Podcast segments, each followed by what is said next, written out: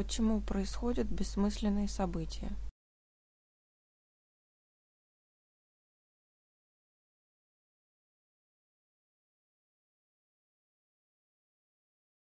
Человеческий ум не может понять, по какой причине происходят бессмысленные события, которые заставляют нас говорить, почему это происходит со мной или с другим человеком. В этом нет никакого смысла. У этого человека вся жизнь была впереди, а теперь он заболел и может преждевременно умереть. Примерно такие возникают мысли. Этого не должно происходить. Или самое страшное, заболевает ребенок. Сложнее всего принять смерть ребенка. Это будто противоречит всем законам Вселенной. Когда жизнь отнимается у кого-то, кто едва начал жить. И кажется таким естественным, что, встретив очень больного ребенка, вы ощущаете несправедливость и очень хотите, чтобы он выздоровел. Но человеческий ум не в состоянии понять, почему определенные вещи происходят в рамках целого. Однако он может понять, особенно сейчас, в связи с достижениями современной физики, человеческий ум может понять, что не существует изолированных событий. Все взаимосвязано. Только наше поверхностное восприятие через органы чувств заставляет нас изолировать что-то и называть это событием. Но событие — часть целого, космоса, и, возможно, связано с чем-то даже в других галактиках. Это настолько едино, вся Вселенная — это один организм, одно существо. Все в ней взаимосвязано, так что нет отдельных, изолированных событий. Но умом мы не можем понять, какую функцию имеет, казалось бы, бессмысленное событие в общей картине существования. И сюда относится все то ужасное, что одни люди делали с другими, создавая ад на планете. Самые страшные вещи — концлагеря, мировые войны, создание химического оружия и прочая дьявольщина, которая не приснится и в самом жутком сне. Но люди делают это, чтобы причинять страдания другим людям. Почему? И даже это в рамках целого имеет свою функцию. Но мы не можем понять этого, потому что мы видим лишь фрагмент, как если бы из огромной картины вынули крошечный кусочек, и вы бы сказали, что это? Ерунда какая-то.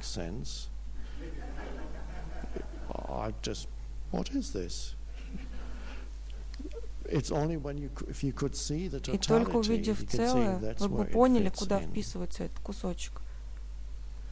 Иногда случаются проблески понимания, только проблески, когда происходит, казалось бы, негативное событие, что-то, что не должно было случиться. В настоящее время это кризис в Ираке и тому подобное. В 60-е годы это была война во Вьетнаме. Давайте взглянем на это. С одной стороны, это война, которую даже власти позже назвали, возможно, ошибкой.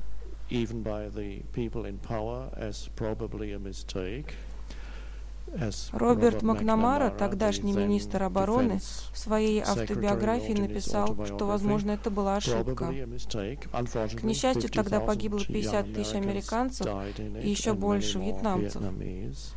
Возможно, ошибка. Много страданий, да. Но в то же время на планете произошло мощное пробуждение. Которое распространялось в основном из Америки и западного побережья. Духовное пробуждение, мощное движение духовного пробуждения. И каким-то образом, казалось бы, негативное событие не может быть полностью отделено от пробуждения, потому что пробуждение возникло из понимания безумия коллективного человеческого ума. Осознавание безумия коллективного человеческого ума способствовало пробуждению тысяч и сотен тысяч людей. И они разотождествились с коллективными формами, с которыми до этого идентифицировали себя, с коллективными структурами. Они вышли за пределы этого. Итак, казалось бы, негативные события и пробуждение. Я не оправдываю злодеяния, но даю вам небольшие указатели, чтобы вы могли увидеть, как иногда это сочетается. Люди видят, что они сделали в 20 веке, что человечество натворило в безумном состоянии, возникшем из-за потерянности в вещах, в мире ума, в мире форм, из-за полного отождествления с формами. Коллективный эгоистический ум — и его деяния. Этот момент таков, как есть, потому что он не может быть иным.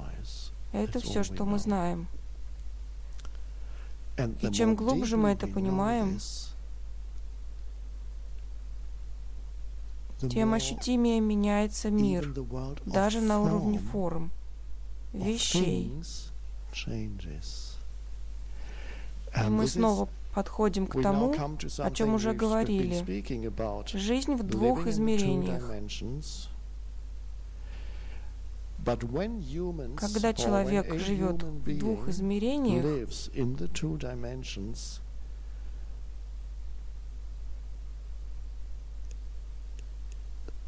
форма, мир вещей и бесформенная тишина, пространственность,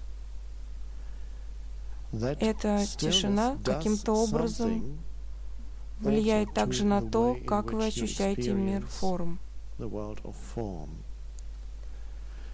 Что-то вливается в мир форм, и хотя оно не устраняет полярности, свойственные миру форм, оно все же делает мир форм более благодатным и спокойным, полярности остаются. Да. Формы по-прежнему растворяются и рушатся то там, то здесь. Но отсутствует жестокость и невероятные страдания, которых не избежать, когда более глубокое измерение отсутствует в человеческой жизни. И тогда мир становится благословенным местом, Хотя он уже таков, это человеческий ум превращает его в ад. Планета сама по себе уже прекрасная драгоценность, невыразимой красоты. А люди отравляют ее, уничтожают. Это безумие. Но такова ситуация. Ты видишь это. Чем больше людей осознают это безумие, тем больше случается изменений. Это уже происходит. О, это безумие. Безумие. И не стоит бороться с безумием. Вы сами станете безумны. Это любопытная истина. Если вы боретесь с безумием, вы станете безумны. Безумие вас затянет.